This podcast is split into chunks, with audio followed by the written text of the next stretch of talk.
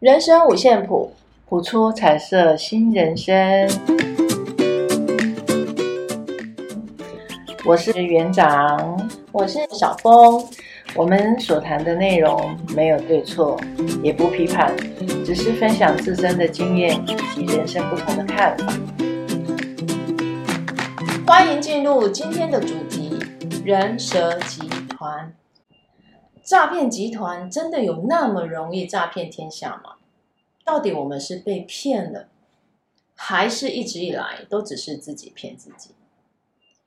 好，最近的新闻版面总是充斥着人蛇集团的新闻，对不对？对。那么大部分呢，都集中在柬埔寨啦、泰国、缅甸。对。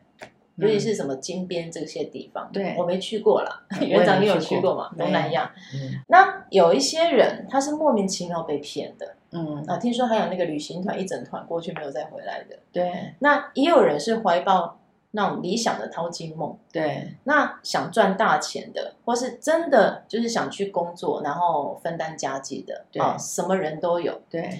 但是令人惊讶的是，绝大对绝大部分都是年轻人。对，我其实有时候会思考说，也许社会就真的是这么现实啦，没钱让人家看不起，对，没钱什么事都做不了，对，对不对？那没钱好像就感觉矮矮矮人一截，哎，说话小事儿。是，说话微不足道，没人听你讲，对对不对？然后那那叫啥？有钱讲话就大声了，对不对？惊了有风哦，我们才会这么认为。对，那这会不会都只是自己给自己的借口、束缚、束缚啊？无论是什么理由也好，对，有可能也是借口，对不对？或者是对生活中一种恐惧不安，嗯，哦，也许这些种种种种，对，其实这些都不是原因，嗯。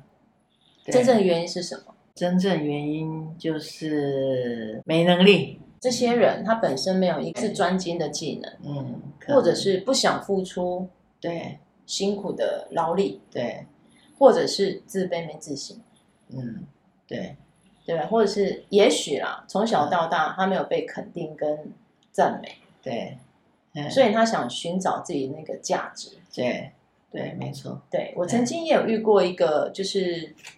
呃，就是拼命想赚钱的人，嗯，我们同辈的，嗯，他说他想赚钱的目的就是要让家族认同他，啊，看得起，看得起他，因为他说家族里面呢，就是很多的同辈的人不是当老板啊，就是在在企业里面就是一个很高的职位，只有他，所以他一直很拼命的想要赚很多钱，嗯，让他在家族里面就是。嗯，被看得起，看得起，有脸有面这样子啊，抬头挺胸。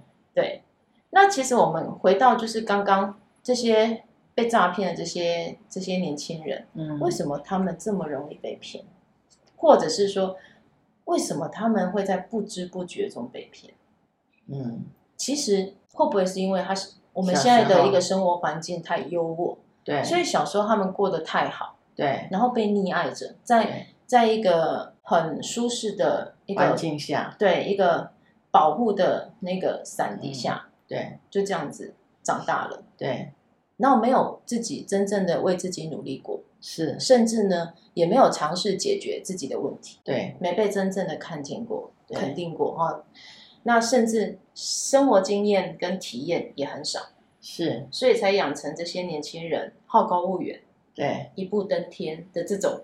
对想法，对对对，甚至有时候为了钱可以出卖自己最珍贵的良知。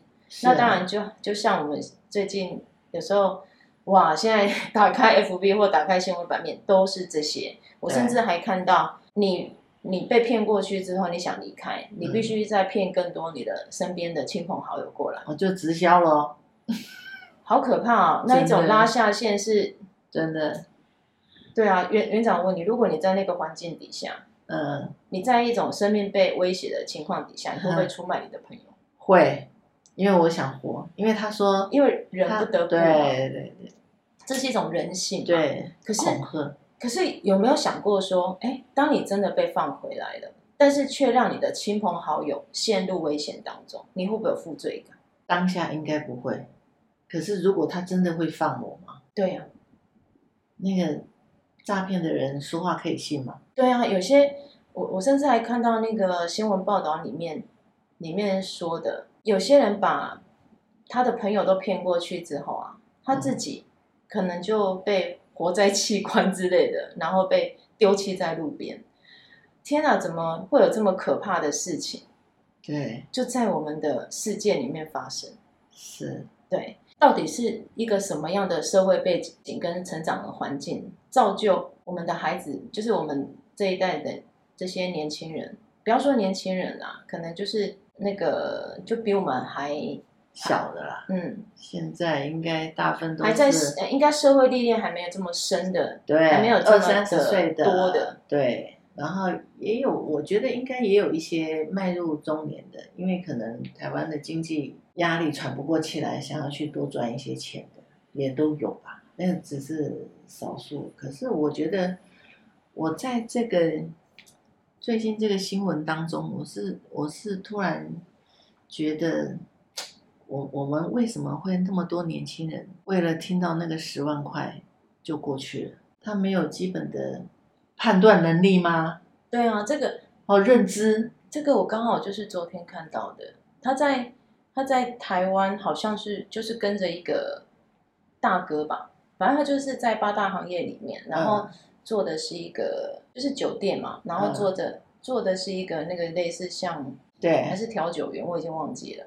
但是他的月薪就大概四五万，然后他的老板就是那个大哥就问他说：“哎，那个柬埔寨有一个机会。”薪水有十万块，你要不要去？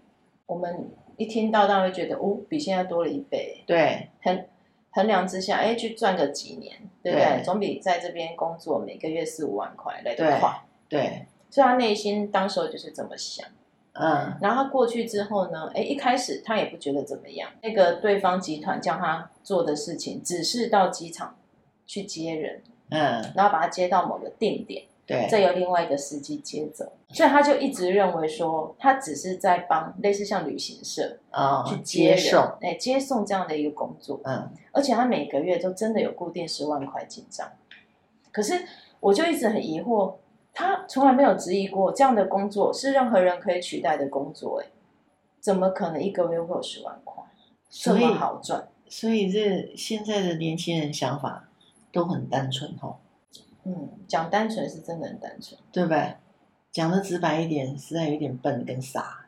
对啊，天下怎么会有白吃的午餐？真的啊，连晚餐、早餐都没有，真的是。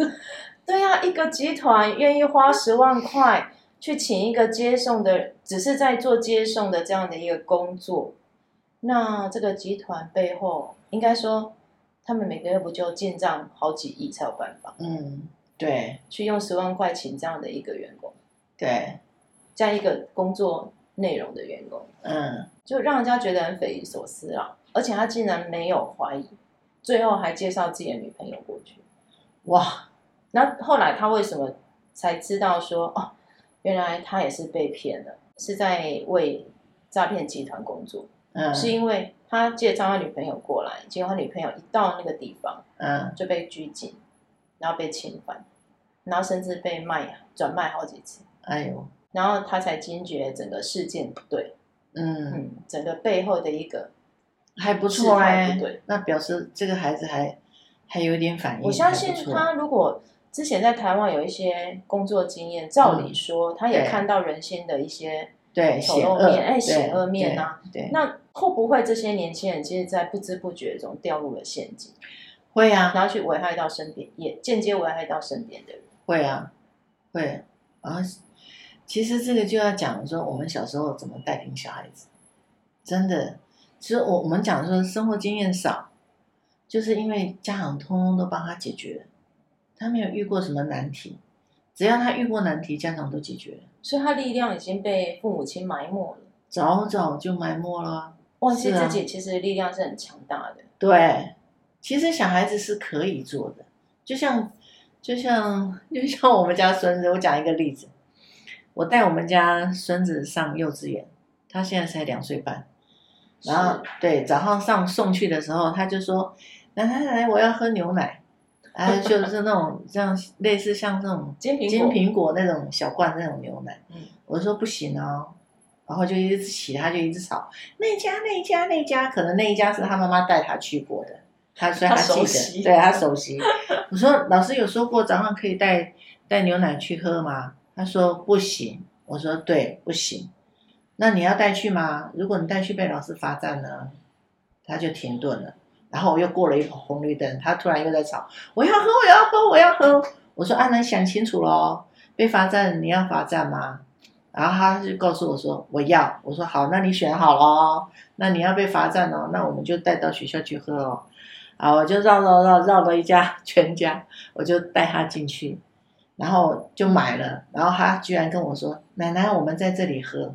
”你看，好好机灵的小孩。是啊，他就选择哎，他因为我告诉他说要被罚站，他就说：“那奶奶，我们在这里喝。”哎，这让我想到哎。小孩才做选择，因为现在的小孩也不做选择。是啊，我两个都要。对，我就是要喝金苹果，但是我也不要被处罚。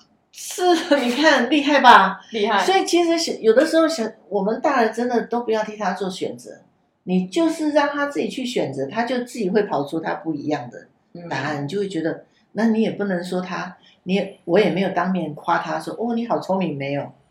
那我只能说，好，那我们在这里喝。喝完了就要去上学，他就乖乖去上学。所以，可是，在成长过程中，很多家长都都不要，你会被罚站。那罚站是他选择的啊，他要被罚站啊。父母亲为了不让孩子受到挫折，对呀，所以或是责难，所以他已经直接帮他选择好。是啊，这个你就不要，先否定他。是啊，先帮他。摒弃一切的那一种，对外界环境给他的伤害，是啊，不是吗？就像有的时候小学的时候，小孩子常常会忘记带东西，有没有？好的，上课的东西忘记带了，对，然后就电话一打，妈妈你帮我送来，然后就就送去了。我从来不做这件事，我只做第一次，后来我就告诉我们家小孩，你再没有带，你自己看着办。你要被罚站，要被挨打，那都是你的选择。因为你没有为自己犯的错负什么？负责任啊！现在就是没有啊！小孩犯的错，所有家长都要都要扛。你知道这让我想到一个我昨天看到的笑话。那园长，我问你，嗯，为什么那个人类总是在晚上被外星人抓走？这是什么笑话？这是急转弯吗？这个我最不会的。为什么外星人总是在晚上把人类抓走？因为他在睡觉。不是。他在干嘛？No，不是。是因为外星人小孩总是在晚上要睡觉前才跟他父母亲说：“爸爸妈妈，我明天我们老师说我们要带一个人类过去做实验。” 总是在睡觉前，不小孩子在跟父母亲说：“明天我有什么作业要处理，要带什么材料啊？”所以外星外星人爸爸妈妈也跟我们人类一样，就会说：“你怎么现在才讲？”啊，所以我们知道 晚上才来找人类。哦，这个是小原来外星人小孩跟我们地球小孩是一模一样的，总是在睡觉前才跟父母亲说，或是隔天早上要上上学之前再跟父母亲说：“妈妈，我餐单还没洗。”哎，你讲到这个，我突然想到哈，因为有的时候我们都会去逛夜市，我我很喜欢去，有呃，这很久没有逛了，以前呃四五年前会常常去逛夜市，啊，看下来都是年轻人，现在很多。都是年轻人在当老板，在夜市。哦、你是说那个卖卖东西、卖东西的老板，不管是卖吃的也好，哦、卖衣服，大部分都是卖衣服。后来有一天有一，我就去逛的时候，我就看有一摊是新的，新的我就稍微停一下，因为他刚好是在那个商店的门口摆摊。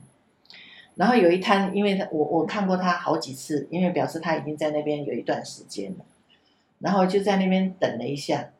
就是我想要观察一下那个新摊，后来我就听到一个后面的故事，就是他们两个年轻人就聊天，两个男生就聊天。他说：“哎，你今天第一次来摆哦，那个新的。”他就旧的就问那个新的，他卖什么啊？那个卖吃的，对，卖吃的。他说：“对啊，我我今天第一次来摆。”他说：“你有兴趣吗？”就是他说，然后他就问他嘛，就说：“你有兴趣吗？”他说。有啊，我想要做做看啊，我就不想去外面吃投入这样子。我说哦，那那个他就问那个第一次摆摊的那个，那你这个摊子多少钱？他说，嗯、呃，弄一弄加一加材料不到十万块，还好啦，哎，不到十万块还好。然后，然后就说谁出的钱？那个摆摊的那个就是谁出的钱？跟我妈要啊。他创业基金就是父母亲先给的。对，我就心想，哎呦喂呀，啊，对，一次不到十万，十次就一百万呢，不是吗？就将近一百万呢。啊，你果不其然，你知道哦，我两个月之后就没再看到他了，就没再看到他了。然后就他那个校园的孩子，还是有再继续摆。然后父母真的是，看起来十万块不是很多，可是对那个家里没有钱的人来讲，那是一笔支出哎。是啊，所以我们真的要从小让孩子真的要学习要吃苦哎，学习付出啊。我觉得我们要传达应该就是说，为人就是父母亲啊，要从小就要建立他们一个好的价值观跟信念，对，还有习惯性良好的，因为这些其实都是一点一滴慢慢建立起来，而不是说你你长大了之后你再去跟他讲，对，所以他已经那种人的性格跟养成了，对他的一些价值观其实都已经养成了，对，所以为什么我们说教育真的很重要，从小。真的要一点一滴这样子陪着他，看着他这样子。你说，啊，那我一点一滴陪着他，看着他，他到了高中以后会不会转变？当他越接近要入社会的时候，他的挫折力够不够？挫折容忍度啊，挫折容忍度够不够？他如果挫折容忍度不够，他还是一样会被被诱惑，被沉沦。其实我觉得这个都息息相关诶。真的啊，当，当你小时候。你都帮他排除万难，就是你会认为说，嗯、哦，我我们为了让你少走弯路，好，对，我帮你排除前面道路所有的障碍，对，然后让你至少在这个求学，甚至在进社会之前的这一段路，你都可以走得平坦一点，嗯、至少少走一些弯路嘛。嗯。可是父母亲却没有想过说，当你帮他排除这些万难的时候，他的那一种生存的力量，他那一种。给自己的那一种学习的机会，间接就变少了。对，没有错，对不对？对。所以当他长大之后，哎，受到一点挫折，对，他可能就又收回去他自己的世界里面。对。然后甚至呢，好几次尝试下来，嗯、万一都不成功，对，那他那一种自卑啊、不自信就越来越扩大。是，没错。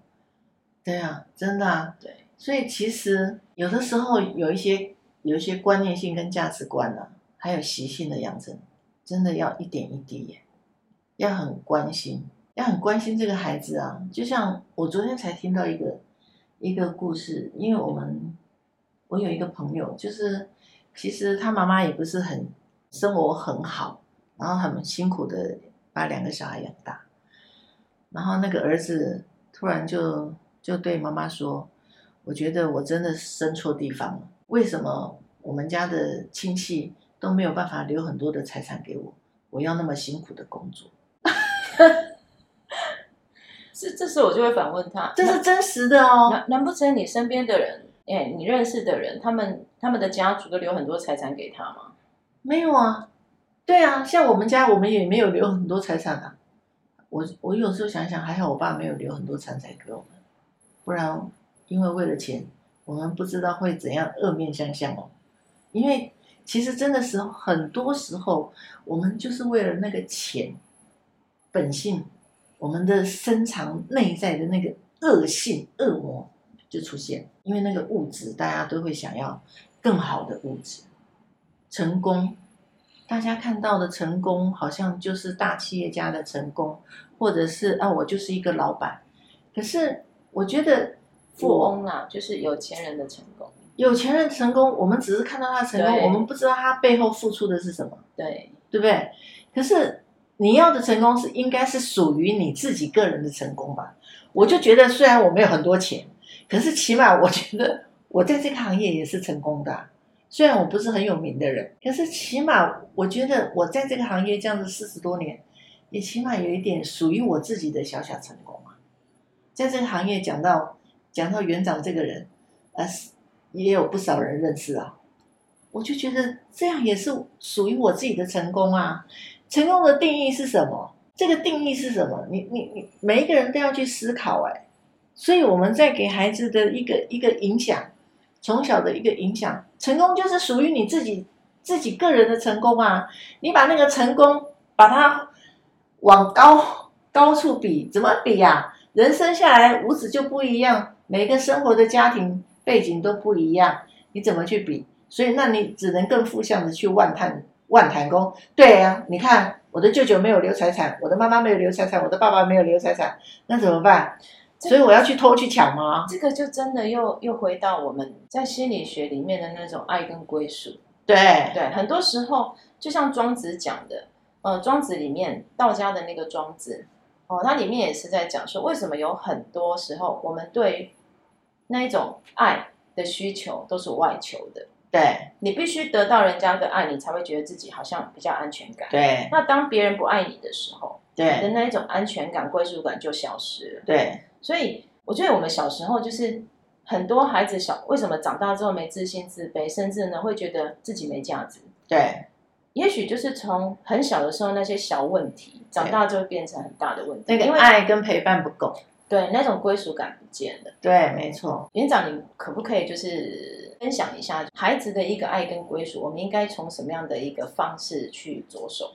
当我如果是一个新手妈妈的话，就是陪伴他说话，就这样。其实我们以前在做安亲班的时候，有一个小孩子，他国小一年级就来我们安亲班，然后她是一个很聪明的小女生哦，然后她很会读书，其实也蛮乖的。那她一年级、二年级的时候都还好，二年级下学期就有一些问题。然后就是，嗯，会跟小朋友开始起冲突。然后我有跟他妈妈聊天，我说：“妈妈，你你要陪他哦，你每天晚上要陪他，因为他是单亲的小孩。我说你陪他不用陪很久，没关系，你下班回来陪他聊聊天就好了。可是记得不要常常问他功课写完没，考几分，不要聊这些。”你只要聊他今天在学校发生什么好玩的事情，或是你不开心的事情，或是你开心的事情，做分享就好了。他妈妈回我一句：“我每天晚上回到家都快十点了，我哪有那个时间？我当然只能关心他的功课做完了没，然后就叫他赶快去睡觉。”就这样子哦。到了三年级之后，他突然有一天告诉我说他要他要请假。我说怎么了嘛？他说他在学校老师说他开始。有一些脏话出现，骂人，然后偷一些小东西这样子，我就说哦，他说老师国小老师说建议他带他去看心理咨商，我说哦好，我说骂脏话就要去看，就是常常跟小孩子的对话，哦，就是三字经啊，因为他以前不会这样出现，对，哎，那回回到家不会吗？妈妈妈妈自己没有发现啊？没有啊，就是弄一弄功课看一看就睡觉了，相处时间太少，对啊。然后后来他看完医生回来，其实我那个时候，嗯，我就我就讲说，他其实应该是缺爱症的小孩，比较缺爱，你的陪伴不够。我我自己心里面是这样讲。然后我曾经也跟他妈妈小小的提过。然后他去看完了，他回来我就问他啊，怎么了吗？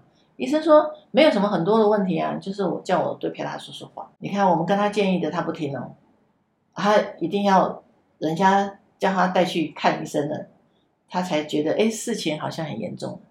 其实很多时候就是这样子啊，你你真的跟孩子的互动哈，你不要只是关心他的功课，你就陪你就问他，孩子要的不是很多哎，他不是要常常我们我们这样，我我再回过头来，我们这样以为他要的叫做呃三 C Apple。这个是他要物质上的一个满足，我们常常都给错方向。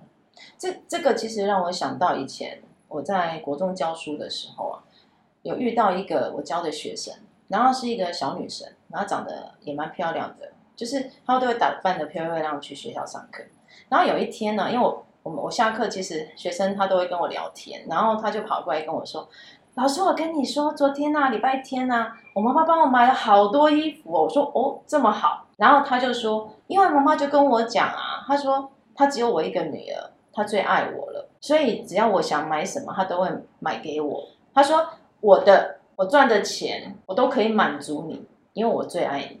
对，这个妈妈也是这样，我内心就一直在思考这个问题。没有，这个就是爱嘛？不是，他妈妈也是这样回答我。他说没有，其实我很爱他，我放假都会带他去哪里哪里哪，去百货公司逛街买他要的。我说妈妈，他不是要这个，他只是要你陪他讲话而已。而且他跟你讲话，你不要再讲功课，就还是一样啊。其实孩子所有的问题都是家长，因为他会。反映出这些问题，表示他真的在告诉你，他要你陪他，他要你多关心他，多看他一下，不是关心功课。然后就这样子过去到一直到五年级，这个孩子开始出现不上学，就告诉老师我肚子痛，我头痛，然后跟阿妈说，阿妈我妈都都疼都疼呀，然后回来呢功课没带，说放在放在教室，老师已经锁门了。不用去拿了，这样。这个就真的是一个很明显的例子啊！真的，小时候的小问题，长大变大变大问题。对对。可是因为他在我们这边从一年级，我我我觉得对他也有一些情感这个部分是对。然后我就我有一天就就跟他聊天，我说：假如啊，假如你是一个一个动物，或者是假如你会想要当。那海里面的动物，或者是呃路上的动物都可以。假如你是一种动物，你会是选择哪一种？这样子，他说我我要当猫。我说哦好，那我很好奇，这只猫只有它一只吗？只有它一一只吗？这只猫只有一只猫吗？这样，他说没有，还有三只猫。我说哦啊，三只猫。两只，然后他就自己讲哦，啊，两只比较年轻，一只比较老。我说哦，很好。我说那猫平常都会在家里吗？他说对，都在家，而且它在沙发下面。它在沙发下面，它都不出来吗？他说对。我说那他都在下沙发下面玩哦。他说对。我说为什么他都要躲在沙发下面？因为他在等妈妈回来。我说哦，那他在玩什么？他就玩毛线啊，随便玩啊，他就是不要出来。我说哦，所以他那一种爱跟归属感的需求还是存在对存在着，对，嗯，所以我才讲啊，他才他就出现偷东西，要不然就是不上学啊。我才跟他进行这个游戏啊，啊，后来我引导他之后，我就说哦，那妈妈都很晚回来吗？他说对，妈妈很晚回来。我说那多晚？很晚了，都要睡觉他才回来。我说哇，那妈妈。都在做什么？他妈妈在工作。哦，妈妈在工作，所以那只猫妈妈在工作，它要养多少人啊？对呀、啊，猫妈妈很辛苦哎，猫妈妈要养小猫，还有一只老猫，还有那一只比较老的猫。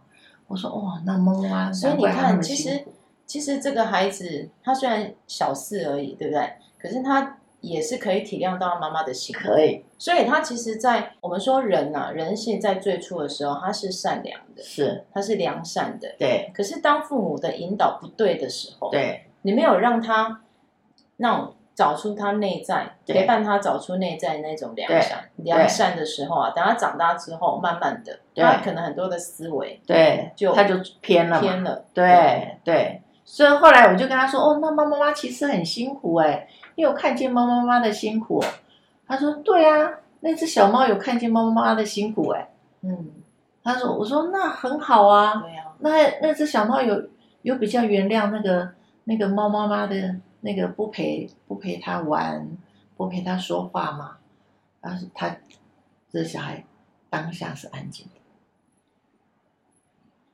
后来之后我们就没有再讲什么，因为这个部分只是。”用这个游戏的方式探讨他，哎，之后他就比较正常了，跟他妈妈的互动比较正常，因为他有接受他那个妈妈不陪他的原因，他找到不能陪他的原因，因为他要工作，他原谅他妈妈不陪他，因为他要工作，他这个工作是要养他，那个投射，我们讲那个投射，对，因为应该说他当下也认知到，对。他。妈妈不是不爱他，对，而是因为他用了另外一种方式来爱他，只是他之前没有发现，对，然后现在他发现，对，所以他安静了，对，他应该那那种安静应该是说他释然，对，所以后来我最后就问他，那你有原谅他了吗？他说嗯，我原谅他。我说那很好哎。然后我我又说，那那只小猫有原谅他了吗？嗯，那只小猫有看见，那只小猫也出来了。那这样子，他后来的那些讲脏话不雅的没有了，就消失了嘛？对，嗯，对，就消失了，就一直到他六年级毕业，就正常，真的。而且他一直上上高中的时候，他还会会回来找我。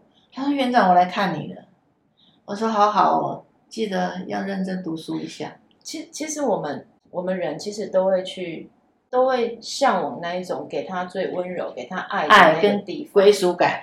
真的，真的，真的。你看我们今天为什么这样的一个被诈骗的一个情况这么多？对，也许我们应该就要去反思，是不是？在整个教育跟家庭环境、家庭教育里面出了一些问题状况。是啊，要让孩子看见真正的问题，他愿意承担。我记得很多很多年以前有一个那个犯罪的啊，被判好像被判了，最后的罚则不知道是什么，法律不知道判他什么。后来他说他要见他妈妈一面，结果后来他是咬他妈妈的乳头，咬，对。他说：“我今天会走到这样，就是你太爱我了。所以其实，在这个过程当中，因为我很多年了，我不知道忘记了，二三十年有了。我们真正给孩子的是什么？真的，我们要真的认真思考一下，到底是在帮他，还是在害他？他二十年后会面临什么样的一个社会？我们不知道。你看，现在其实人蛇集团应该很久以前我们就听过。”拐小孩的啦，骗小孩的，然后现在是骗大人。那大人可以这么容易被骗，为什么？我们真的要去思考这个问题。为什么这么大了，他大学毕业了吧？最少也有高中毕业吧？嗯，为什么起码的这个教育都有受受到这个教育的规范跟认知？为什么他还会为了这样子的一个金钱被拐去那边？他真的基本常识还有危机意识都没有吗？这个我们真的要担心呢，真的要很担心孩子将来的一个教育。你现在给他是什么？他将来面临的是什么？这个是我们现在父母真的要很担心的。所以为什么我才会才会想到说，哎，我们要不要来谈这个问题？这个很很严重哎，这个其实。是真的很沉重的一个问题，真的、啊、每天看到，值得我们去反思。真的每天看到新闻这样子，多少孩子你看背着这样子简单的行囊就跟人家走了，他到底家里知不知道他去哪里？当然，讲到最后还是一样，要唤醒一下每一个人的最深层的那个善的那个那个部分。是啦，就像我们说，这个世界上真的坏人比好人多吗？好人应该比坏人多啊，对，善良的人还是存在，而且我相信也是大部分的。是，但是即使你再善良，我觉得我们都要教小孩子如何保护自己，对，如何自己有那个力量去对抗这个事。对，跌倒没关系，对，对，站起来。真的，我觉得小孩子小时候吃一点苦，受一点挫折，这反而是好的。对，没有错。对，所以不要害怕小孩子受挫。真的不要害怕，然后让他们学习自己怎么重新站起来。对，你只要在旁边支持他、嗯、陪伴他，哦，他就知道有那个爱的支撑，他可以度过他的难关。对，真的。更重要的是，很多的你的欲望跟财富的累积，嗯、其实都是要一步一脚印，对，靠自己，务实，务实，对，真的要务实一点，真的。好了，我们今天。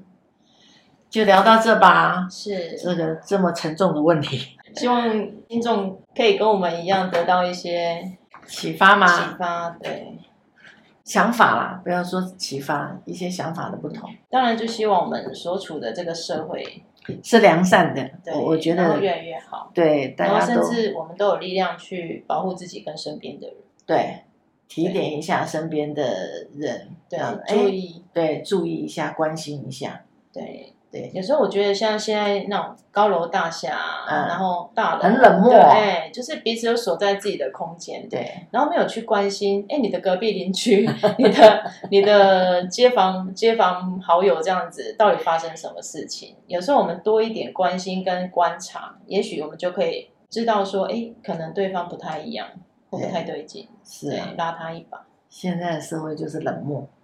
我们来抽一张，是抽一张。巧克力带来的喜悦。当你不想做任何有生产力或创造力的事情时候，可以用一块美味的巧克力来提升你的动力。健康的巧克力可以激发愉悦的感觉，并且提升你的情绪。了解各种不同的巧克力品相，选择一个你作为自我疗愈配方的必要补给品。当你需要吃一块时，不用觉得内疚。把巧克力视为犒赏自己的小确幸，但切记重质不重量，选择浓度越高的黑巧克力越好。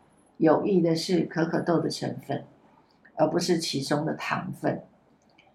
你选择最好的巧克力后，你还可以配上一套旧睡衣、蓬松的袜子和一杯热腾腾的饮料。